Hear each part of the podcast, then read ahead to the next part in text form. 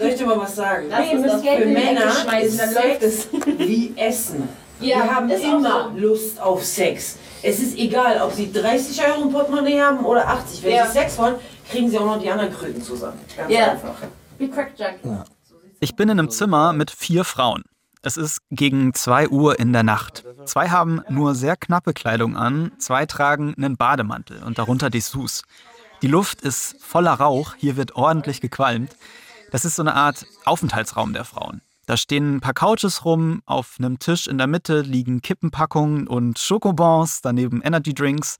Und wie ihr hört, drehen sich die Gespräche hier vor allem um ein Thema. Sex. Die bezahlen dich für eine Stunde und da, die wollen halt direkt drauf und jede einzelne Minute, wenn die auch fertig sind, wollen die noch, dass du noch an dir selber rumspielst. Also die wollen jede einzelne Sekunde vollkommen ausnutzen. Ich bin im Sexy Candy Shop, einem Bordell in einem Gewerbegebiet in Berlin und plaudere mit Prostituierten und dem Bordellbetreiber Aurel. Und wie ich hier gelandet bin, das hört ihr in der letzten Folge. Wenn ich hier so als Neuling reinkomme, ich, ich, ich weiß das ja alles gar nicht. Komm doch einfach mal mit und dann kannst du dir das aus dem Nebenraum angucken, wie das hier so läuft. Da habe ich so ein bisschen mehr den Alltag dort kennengelernt und wie Aurel zu seinem Job gekommen ist. Ich bin Aurel, seit 2003 bin ich Bordellbetreiber.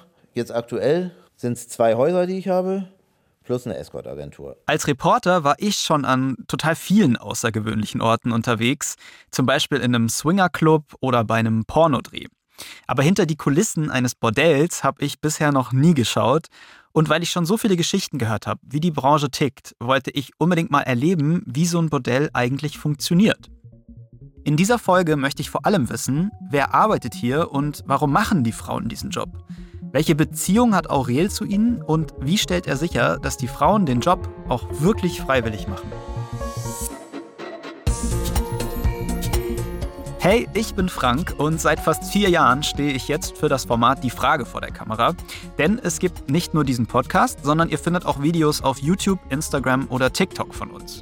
Und dafür treffe ich regelmäßig Menschen, die mich berühren, die etwas in mir auslösen, die verändern, wie ich andere wahrnehme oder wie ich auf diese Welt schaue.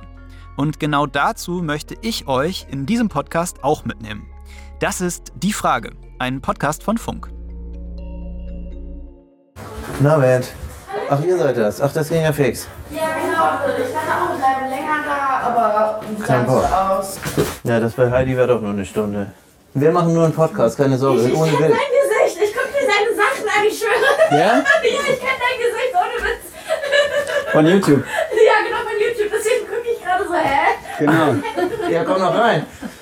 Komm noch rein. Erzähl mal, wo kommst du jetzt gerade her? Äh, vom Escort-Termin. Ja. ja, das war ganz lustig. Und also der, der Gast oder der, der Die Kunde. Gäste, genau. Zwei so. Stück. Wir waren zwei, zwei Mädels und zwei Gäste. Ah, ich dachte gerade so, ob sich äh, ein Typ dann irgendwie zwei Frauen bestellt und. Gibt's auch, aber Ja. Es, ja, ist angenehmer so. Hoppala. Vielleicht seid ihr jetzt etwas überfordert. Keine Sorge, ich bin's auch. Hinter Aurel ist gerade Heidi zur Tür reingekommen. Sie ist Anfang 20, hat sehr dunkle Haare und ein schallendes Lachen. Sie steht jetzt mit uns in der Küche des Bordells. Es ist kurz nach Mitternacht. Sie hat richtig viel Energie und ist auch ein bisschen angetrunken, erzählt sie. Sie kommt gerade vom Escort, das heißt, jemand bestellt sich Frauen aufs Hotelzimmer oder zu sich nach Hause, anstatt selbst ins Bordell zu kommen. Das bietet Aurel nämlich auch an. Kurz noch was zum Ton. In dieser Nacht ging alles sehr schnell und ich habe mir die Gesprächspartnerin sehr spontan geschnappt. Ich wusste ja vorher nicht, wer wie lange Zeit hat oder wer mit welchem Kunden plötzlich im Zimmer verschwindet. Deshalb konnte ich auch nicht allen sofort ein Mikrofon geben und das ist der Grund, warum sich Heidi hier etwas weiter weg anhört und die Qualität nicht immer einwandfrei ist. Und kannst du mal beschreiben, äh, wie das abgelaufen ist? Jetzt wurden wir gerade von den beiden abgeholt bei uns nach dem Hotel. Die bringen uns dann hoch. Wir besprechen alles, so was wir wollen. Und wenn dann alles passt, besprechen wir Preise, wir nehmen das Geld und erstmal trinkt man ein und man bleibt ja eine Stunde, man rammelt ja nicht eine Stunde durch. So ist ja normal. Und was wollten die beiden jetzt gerade? Ja, genau, die wollten ganz normal Sex mit so mehr so auf die Girlfriend-Art, mehr so auf dieses Geschmeidige und nicht dieses Puffpicken. So, ne? Mit Küssen und ein bisschen langsamer, ne? Ja. Ja, haben wir direkt 200 Euro die Stunde von den kassiert von beiden und Und ist das gut? Also von den Preisen her? Also ich. von dem ja schon. Also es gibt halt, du musst dir halt vorstellen, Man redet ja nicht so gerne über Geld, Ja. aber es ist halt in anderen Läden und in anderen Orten viel, viel schlimmer, weißt du, was ich meine? Und Ja. Und sag mal, welche, welche Rolle spielt Alkohol dabei? Weil du jetzt so schon Ah. mehrfach gesagt hast, so ja, und ich habe jetzt ein bisschen was getrunken, bin ein bisschen lockerer. Genau, So, auf und jeden auch bei den Fall. Typen trinkt man offenbar immer was. Ist ja auch so. Ich meine, ähm, ich komme hierher und ich sage jetzt mal, wenn ich irgendwo anders bin, ich bin ein sehr schüchterner Mensch und so. Mhm. Und man trinkt schon ein bisschen viel, aber ich glaube, das ist normal, weil du bist die ganze Nacht wach. Mhm. Du, ähm, Und es geht dir vielleicht auch ein bisschen darum, die Hemmungen zu verlieren. total, das sowieso, wie schon gesagt, wie ich dir gesagt habe, ich bin dann super schüchtern, dann komme ich her, dann trinke ich erstmal ein und dann bist du erstmal so ein bisschen in besserer Stimmung und dann äh, hetzt sich das auch alles nicht mehr so ein bisschen. Und kannst du dich noch an dein allerschrägstes Erlebnis erinnern? Boah, ich glaube, da sag ich dir ehrlich, hatte ich persönlich mehr Glück als Verstand, so dass mir niemand untergekommen ist. Ich habe schon viele krasse Sachen gehört, so, aber dass mir niemand untergekommen ist, der mir entweder was Böses wollte, der mir Gewalt angetan hat oder der irgendwas gemacht hat, was ich nicht wollte. Aber das Schrägste oder das Komischste ist halt, wenn die anfangen zu heulen und wenn die voll so emotional sind und du dann da sitzt und dir denkst so, "Hm, Bruder, ich fühle das so, und wir beide anfangen zu heulen, so, ja, das, Da wird es ja auch super intim, ne? Total, dann erzählen die dir auch Sachen, das, was ich am schrägsten finde, ist, wenn die dann von deiner Familie erzählen. So, und dann denke ich dir, alles klar, so, ja, deine Frau und deine Kinder. mm, Ich Wie fühlst du dich dann dabei? Was soll ich dir denn bitte schön dazu erzählen? Ich sitze mit 22 Jahren, ja, bitte schön, ich bin so alt wie deine Tochter, natürlich keine Ahnung, was sie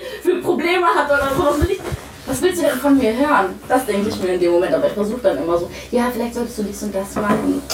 Aber keine Ahnung, was ich dir im Endeffekt eigentlich erzähle oder Tipps gebe. Ich denke mir dann, Also manchmal ist es mehr Reden als Sex. ja, genau. Und ich habe dann immer Angst, nicht, dass die meine Tipps umsetzen und dann am Ende machen die noch viel mehr Scheiße. Und ich bin dann diejenige, die verantwortlich ist, wenn sich jemand von seiner Frau getrennt hat. Willst du dir vorstellen? Hat hab ich gar nicht mitbekommen. Hat's geklingelt. Ciao. Ich Arbeit. Wie viele Frauen arbeiten jetzt hier insgesamt? Insgesamt arbeiten hier bestimmt 25. Die immer mal auch nur Ja, einen Tag genau, ja, genau. Und deswegen arbeiten hier auch so 25 bis 30 Frauen, weil halt ganz viele, so wie Heidi, halt nur für drei Tage kommen und dann sind sie eine Woche wieder weg. Ja. Also suchst du die Frauen aus, die hier arbeiten? Die Frauen, die suchen uns aus. Also, ich, bei, hierher? also bei mir melden sich am Tag fünf bis zehn Frauen Echt, ja? per WhatsApp und schreiben, hast du einen Platz frei? Mhm. Schicken mir ihre Fotos oder und fragen halt, wie die Konditionen sind.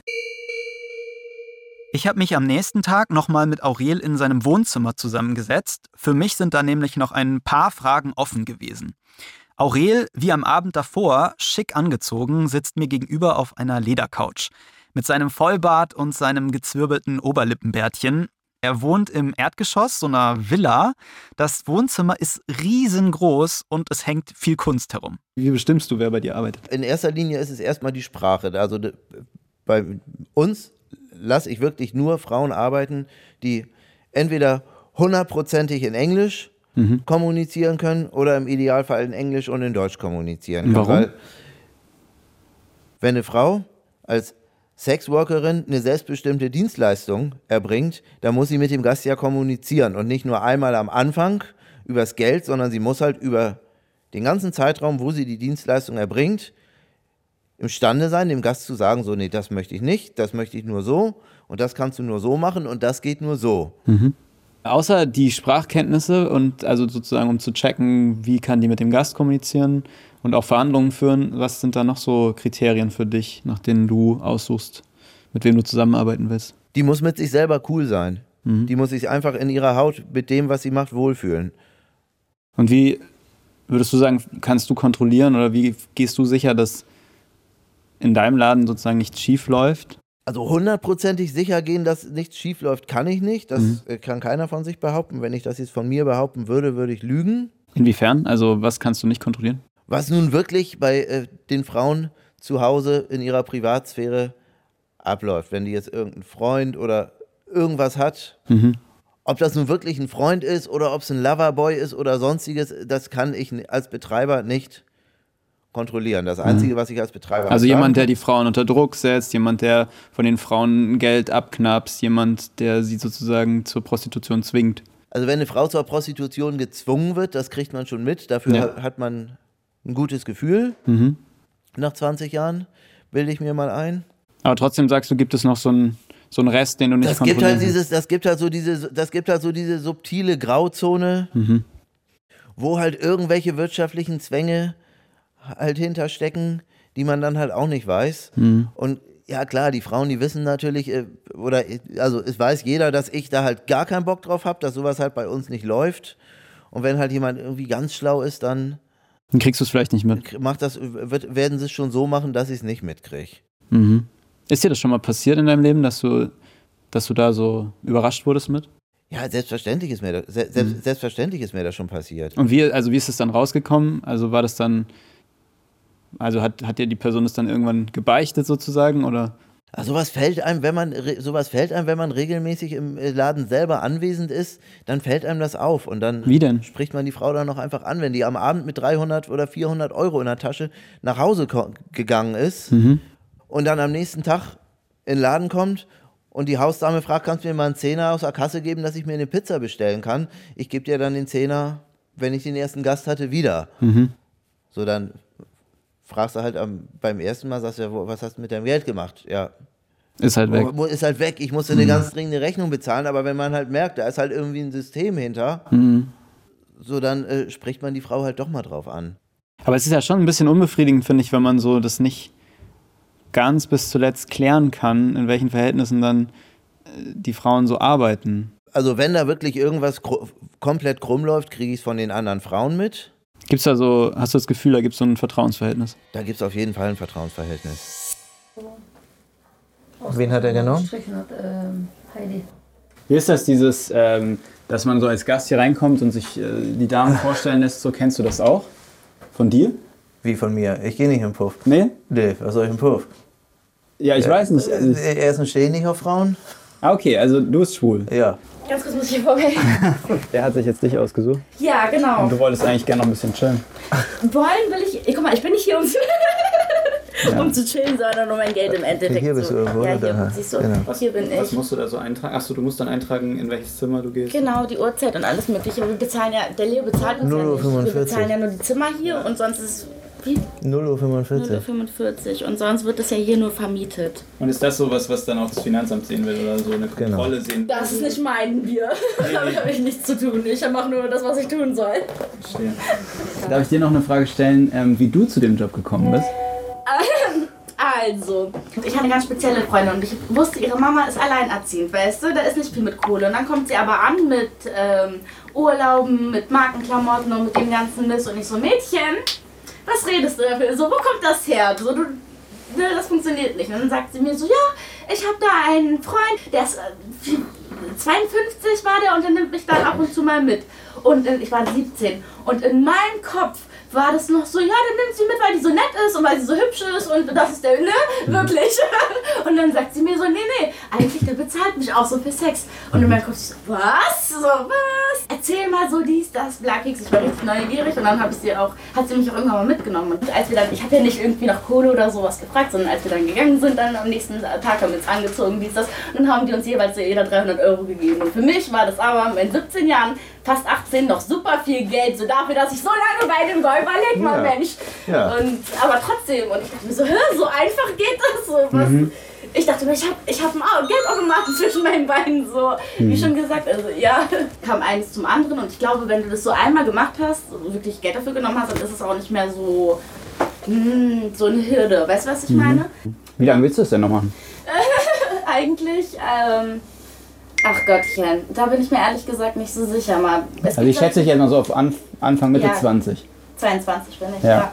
Am Anfang, es gibt solche Tage, da denkst du dir so, boah, gar keinen Bock, ich fange jetzt so Ausbildung an, ich mache jetzt so dies und das, verdiene jetzt so mein Geld. Mhm. Und dann gibt es aber dann auch so Tage, dann machst du, keine Ahnung, so 500, 700 Euro an einem Abend, denkst du dir so, ein Scheißdreck, als ob ich jetzt bei Lidl Regale einräume. Mhm. Aber wie schon gesagt, da muss man realistisch bleiben und gucken und ein bisschen so diese diese, ja, das, sich selbst so kontrollieren und sich sagen, okay, ich sehe nicht, ich bin nicht für immer jung, ich sehe nicht für immer geil aus und wenn ich 35 bin, will mich auch ni- niemand mehr bumsen oder mir ein Getränk ausgeben, deswegen muss man da ein bisschen gucken. Du hast gesagt, mit 17 hast du angefangen, oder? Äh, ja, mit, also nicht, genau, so, so kann man Mit so sagen. Sugar Daddy äh, Genau. Geschichten. Genau, ich habe meine 11. Klasse gemacht. Danach wusste ich ehrlich gesagt nicht so wirklich. Und ich war so ein bisschen überfordert, ehrlich gesagt, weil dir, wird gesagt, hier stehen alle Türen offen, du kannst machen, was du willst, aber dann stehst du da und so und denkst dir so, was soll ich denn jetzt überhaupt machen? So, ich weiß es doch gar nicht, lass mich in Ruhe.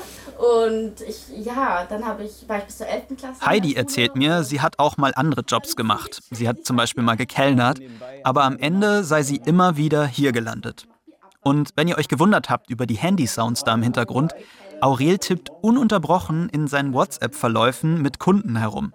Verhandlungen darüber, welche Frau wohin kommen soll und wie viel Geld es kostet. Ich habe an dem Abend dort auch eine junge Irin getroffen, die erst vor kurzem mit der Sexarbeit angefangen hat. Eigentlich ist sie Lehrerin und hat nebenbei als Softwareentwicklerin gearbeitet. Das möchte sie jetzt hauptberuflich machen, braucht aber Geld, um Kurse dafür belegen zu können. Ich hätte echt nicht gedacht, dass ich solche Geschichten hier finde. Die Gründe, wieso die Frauen hier arbeiten, sind offenbar sehr unterschiedlich. Die Motivation ist bei den meisten aber dieselbe.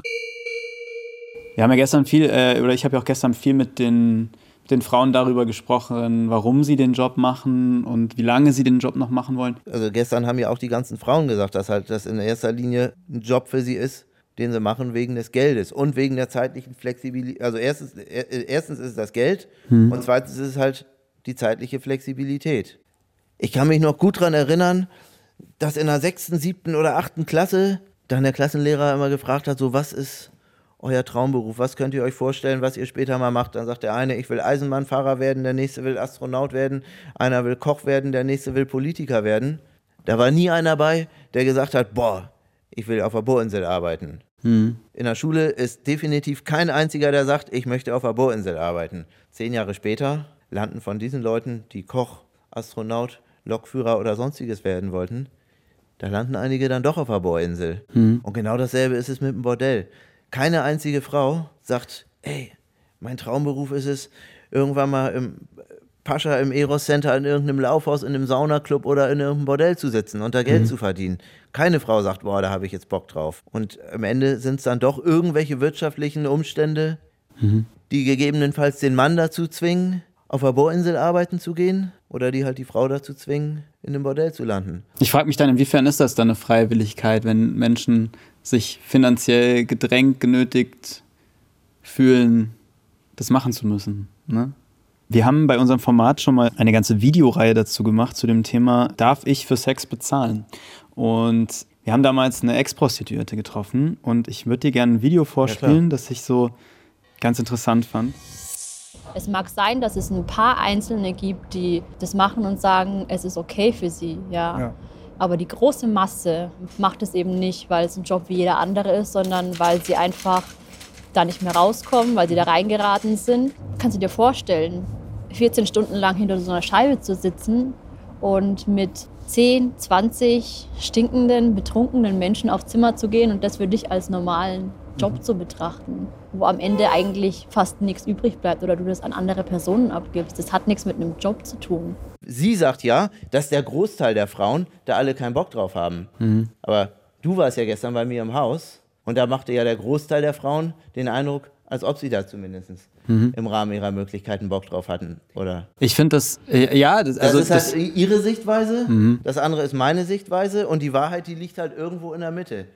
also du Klar, hast, logisch, du hast schon, du hast schon den, den, schon den Eindruck, so dass auf jeden Fall der Großteil der Frauen, mit denen du arbeitest, Der, Gro- genau, der Großteil der Frauen, mit denen ich arbeite, die haben da Bock drauf. Es gibt sicherlich ganz viele Häuser und Etablissements und Adressen, wo Frauen sitzen, die da weniger Bock drauf haben, wo die Umstände auch nicht ganz so cool sind. Es gibt auch ganz viele Billigtextilketten, wo ich T-Shirts kaufen kann, wo die Umstände nicht so cool sind, unter denen die entstanden sind.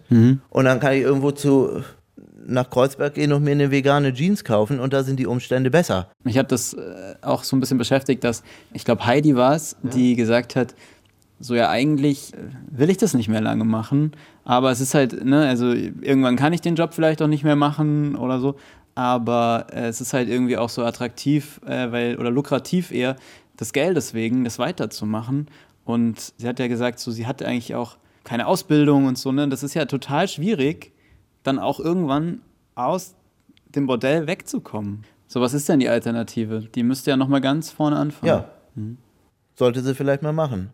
Erzähle ich solchen Frauen noch regelmäßig. Sag, hier, Volkshochschule, sag ich, ist total geil. Kannst du für 300 Euro zehn Wochen irgendwas lernen. Kannst du dir aussuchen. Kannst vormittags hingehen, kannst mittags hingehen, kannst nachmittags hingehen. Kann jeder hingehen. Kannst auch du hingehen. Weil ich habe mir gedacht, es braucht ja wahnsinnig viel Energie und, und Kraft sozusagen. Ich entscheide mich aktiv dagegen, ehrlicherweise so schnell so viel Geld zu machen. Und ich setze mich dafür anstatt dessen lieber Vollzeit in. Bei Lidl an die Kasse. Ja. Ja, das, ist- das stelle ich mir total schwierig vor, einfach zu sagen, da höre ich damit auf. Ja. Ja. So ist aber die Realität. Hast du denn Frauen schon erlebt in deiner Zeit, in der du in diesem Geschäft arbeitest, die es auch einfach wirklich bereut haben, diesen Job zu machen oder gemacht zu haben? Die vielleicht auch sogar so ein bisschen dran kaputt gegangen sind? Da war sicherlich die eine oder andere bei, wo ich im Nachhinein ges- gesagt habe, du Mädel, das war, war einfach nicht dein Job. Hättest du mal was anderes gemacht. Aber das sind dann in der Regel Leute oder Menschen, die von der Persönlichkeitsstruktur her so schwach sind, dass sie halt generell dem Druck, der hier überall in dieser Gesellschaft herrscht, halt nicht gewachsen sind. Und die gehen dann halt an der Sexarbeit noch schneller kaputt, als, als sie woanders kaputt gehen. Ich stelle mir im Gespräch immer wieder diese Frage, kann das wirklich ein Job sein wie jeder andere? Auf der einen Seite denke ich, klar, ist ja legitim, Geld für Sex zu nehmen, wenn das eine freie Entscheidung ist. Auf der anderen Seite denke ich, Sex ist sowas Intimes für mich, hat was mit Lust zu tun, man kommt anderen so nah wie sonst kaum. Vermutlich fällt es mir auch deshalb so schwer, das als Dienstleistung anzunehmen. Auch weil ich darüber nachdenke, was der Job für Spuren hinterlässt, zum Beispiel für das Privatleben der Frauen. Davon haben sie mir auch später noch erzählt. Und dann stelle ich mir schon die Frage, ist es das wirklich wert?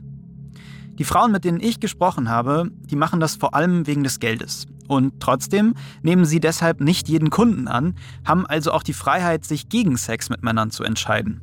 Einmal habe ich das live mitbekommen, da hat ein Stammkunde bei Aurel auf dem Handy angerufen, während ich mich gerade mit Heidi unterhalten habe. Warte mal kurz. Was geht? äh, alles geht ab, Laden ist voll. Als sie seinen Namen gehört hat, hat sie Aurel ein klares Zeichen gegeben und angedeutet, dass er ihm sagen soll, dass sie keine Lust auf ihn hat. Nee, Heidi ist gerade besetzt. Alles klar, bis dann. Auf jeden, tschüss. Daraus habe ich gehört, dass du keinen Bock mehr hast. Nee, weil der ein bisschen übertreibt. So, Ja. Ich weiß, ich habe ihm Nein gesagt, das ist das, was wir. Ist das ein Stammkunde? Ja. Nee, bitte nicht. Achso, nee, nee, also das ist, das ist, das ist, ein- das ist ein Stammkunde von uns. Der hat also eine besondere Vorliebe. Ja, und die, nee, nicht viele Mädchen erfüllen das gerne, aber Könnt ihr sagen, was es ist? ähm, Anilingus, sagen wir mal so, Kannst du das erklären? da geht das Mädchen mit ihrer Zunge anal an den Mann ran. Und du kannst dir sicher vorstellen, dass viele Mädels das hier überhaupt nicht anbieten. Aber der Herr ist halt ein bisschen nicht hartnäckig, aber manche Sachen, die kannst du halt nicht Ja. kaufen. Ne? Und da musst du auch ein bisschen auf deine Gesundheit achten und natürlich auch darauf, dass du dann, wenn du abends im Spiegel guckst, dir nicht denkst so, oh, Aurel führt mich jetzt raus aus der Küche und rein in einen Gemeinschaftsraum, den ich noch nicht kenne. Er ist mit einem Vorhang abgetrennt, drinnen sitzen Frauen und rauchen. Es ist echt wahnsinnig laut, bisschen fühlt es sich an wie beim Vorglühen. Ich habe das Gefühl, das ist so der soziale Hotspot im Bordell. Hier quatschen die Frauen, tauschen sich aus und lästern auch mal über die Kunden. Wie war der kleine Italiener? Ja, der kleine Italiener, der hat halt gefickt wie ein Tier. Echt? Der hat halt gefickt. Also richtiger, richtiger Sportficker. Ja. Also er sieht sehr erfolgreich aus. Ja, Mensch, moin Sören. Was bist du? Versicherungskaufmann oder so? Irgendwie sowas. ja, der, der will auch was für sein Geld haben. Ja, natürlich. Nee, mir hätte er Angst. Weißt du? mir hätte er Angst. Wie ist das mit euch? Habt ihr noch privat Bock auf Sex? Schon, aber da muss der Typ auch stimmen. muss jetzt nicht. Okay, ich bring's mal auf den Nein, Punkt. ich gehe kurz runter. Dieses Feuchtwerden ist nicht mal so ganz Ja, so privat. Ja, seht ihr, Gleitgel und fertig. Wieso ist es so? Weil man so dran gewöhnt ist, dass es so ein Ablauf ist? Und Man nimmt ja auch was von mit. Also man nimmt ja, das ist ja Lüge, wenn man sagen würde, man denkt privat gar nicht so dran, aber es ist halt schon so, okay, wow, du bist jetzt privat, du musst jetzt äh, langsam gehen, du musst nicht auf Uhr gucken. Ja, also es fällt dann manchmal so ein bisschen schwer abzugrenzen, das ist halt mein Job und manchmal schon so. ja, also. verstehe. Ja, diese Déjà-vus hat man dann halt einfach wieder im Kopf. Was mich, was mich total beschäftigt hat gestern, war, als eigentlich zwei junge Frauen äh, gesagt haben, dass bei ihnen privat, wenn sie Sex haben, das nicht mehr funktioniert ohne Gleitgel, weil sie nicht mehr feucht werden. Ja? und sie den Drang haben, sozusagen auf die Uhr zu gucken, weil, das, weil sie daran so gewöhnt sind. Ja? Und das hat für mich irgendwie, das hat für mich auch so gezeigt, wie, wie sie dieser Job zeichnet, dass sie in ihrem privaten Sexleben da, ich habe das so interpretiert, auch nicht mehr so sich so fallen lassen können und eventuell nicht mehr so viel Spaß haben können. Und das ist irgendwie, das hat mich total traurig gemacht. Also ich gehe mal davon aus, dass halt einer, der jeden Tag in der Küche steht Mhm. und das professionell für andere Leute kocht, Mhm. dass der dann zu Hause sich nicht auch noch mit völliger Passion in die Küche stellt und einen Kürbis in den Ofen schiebt und den backt oder irgendwelche. Aber Sexualität ist ja sowas, sowas Grundlegendes, sowas Substanzielles, was Menschen auch, was, was Menschen auch brauchen, diese Nähe zu empfinden. Und weißt du, wie ich meine? Dieses so, es ist, das fühlt sich für mich so, ich, ich hatte so gedacht, so, ach, wie schade, dass sie sich damit 2021 schon so viel. Ja, gerade bei so jungen Mä- Mädchen ist das dann sicherlich die Unreife, Mhm. dass sie, bevor sie diese Arbeit gemacht haben, nicht reflektiert haben, dass halt die Sexualität, die man in so einem Bordell hat, dass die halt eher eine mechanische Sexualität ist und die Sexualität, die man privat hat, wahrscheinlich eher eine emotionale Sexualität hat. Deswegen bin ich auch einer der Befürworter dessen, dass Prostitution wirklich erst ab 21 erlaubt ist und nicht Mhm. schon ab 18. Das hat ja gestern die eine 18-Jährige auch gesagt, dass sie halt Mhm. schon viel zu früh da reingerutscht ist. Das heißt, du stellst aber auch keine Frauen ein, die unter 21 sind? Wenn eine 18- oder 19-Jährige kommt, wo ich das Gefühl habe, dass die äh, gefestigt genug ist, Mhm. dann spreche ich halt mit der darüber Mhm. und Aber du redest auch genau über sowas. Also ich wollte nur wissen, so ist dir das wichtig, Ja, selbst- ja, sozusagen, Ja, wie es der Frau damit geht, dass sie diesen Job macht? Ja, oder sagst du halt so, das ist halt eine Dienstleistung, die Frau muss selbst entscheiden, ob sie das kann und will, oder aber ich bin hier nur derjenige, der die Zimmer vermietet. Nein, selbstver selbst selbstverständlich rede ich mit den selbstverständlich rede ich mit den Mädchen darüber. Was mich total überrascht hat gestern, ist diese Aussage von den drei, vier Frauen, mit denen wir da zusammensaßen, dass es äh, total üblich ist in dem Business, dass Bordellbetreiber dann erstmal äh, selbst die, äh, das Angebot testen. Und sag mal, was habt ihr jetzt so für eine Beziehung zu Aurel, würdet ihr sagen? Er ist unser Daddy. Ja. Nein, Spaß. Soll ich dir ganz ehrlich was sagen? Du bist in anderen Läden und die Chefe, die kommen, die machen das ja im Warentest und so Scheiße. Stiftung Macht der nicht. Warentest. Der, die machen von uns nur ein einziges Mal angezeigt. Was, in anderen Bordellen gibt es einen Warentest? Ja, normal. Gibt es oft. Gibt's auch.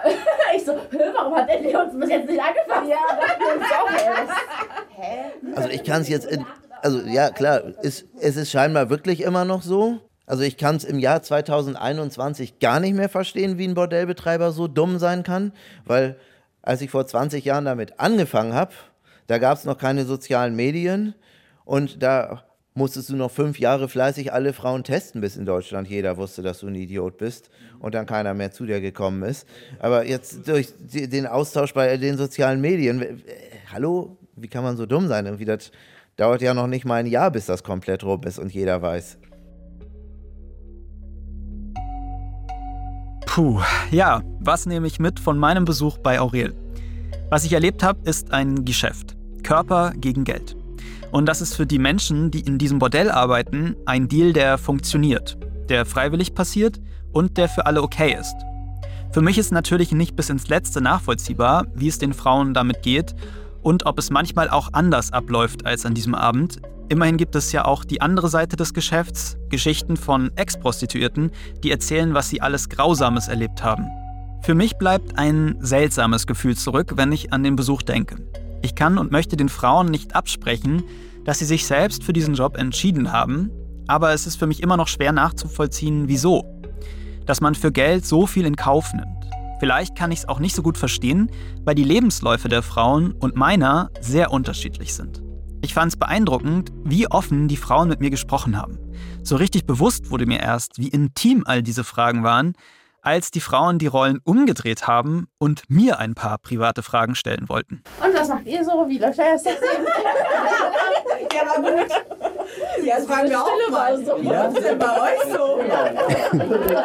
Oh, er bedroht, oh mein Gott. Ey, das interessiert doch wirklich jeden. Ja, aber Jetzt, jetzt wird es aber spannend. Was mich ein bisschen verstört hat, ehrlich gesagt, war die Sprache von Aurel. Am Telefon fühlt es sich manchmal an, als ginge es hier um Ware. Ja, für Schrott bezahlt ja keiner Geld. Natürlich was Gutes dabei. Vielleicht wird man derber mit der Zeit, stumpfer in seiner Ausdrucksweise. Ich habe das auch bei den Frauen gemerkt. Für mich klang das irgendwie nicht richtig. Genau wie Aurels Vergleiche mit einem Job auf der Bohrinsel oder in der Küche. Das ist einfach was anderes für mich. Trotzdem, es war total interessant, mir diese Geschichten anzuhören von Aurel, der Hausdame und den Frauen. Weil es gut ist, die andere Perspektive zu hören und darüber nachzudenken, selbst wenn man am Ende nicht alles versteht. Hast du denn jemals darüber nachgedacht, dass es, ob es okay ist, dass du von der Sexarbeit anderer Menschen dann profitierst? Hast du da manchmal irgendwie auch so, also ist das für dich so ein Gewissensbiss? Ich profitiere ja nicht damit, dass ich denen in die Tasche greife, sondern ich stelle denen eine Dienstleistung und eine Infrastruktur Mhm. zur Verfügung. Und genauso wie ich von denen profitiere, profitieren die ja von mir. Mhm. Also das ist ja was, das ist ja keine Einbahnstraße, das funktioniert ja auf Gegenseitigkeit.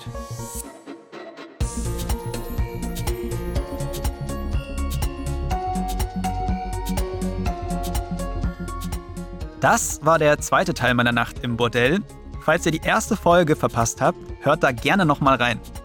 Jeden Donnerstag kommt eine neue Folge raus und deswegen abonniert sehr gerne diesen Podcast und drückt auch auf die Glocke. Dann bekommt ihr nämlich eine Nachricht, wenn die neue Folge raus ist.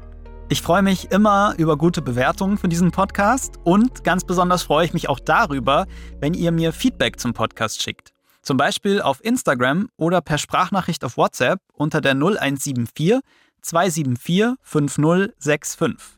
Habt ihr euch einen Bordellbesuch so vorgestellt? Das würde mich wirklich mal interessieren. Und wenn ihr Aurel mal sehen wollt, dann schaut sehr gerne auf dem TikTok-Kanal von Die Frage vorbei. Dafür haben wir ihm nämlich auch ein paar Fragen vor der Kamera gestellt. Die Frage ist ein Podcast von Funk, von ARD und ZDF. Ich bin Frank Seibert, Autorin Amelie Hörger, Redaktion Theresa Fries und Patrick Abele, Produktion Kajetan Bernrieder, das Sounddesign kommt von Benedikt Wiesmeier und Enno Rangnick. Und die Grafik kommt von Antonia Dengler.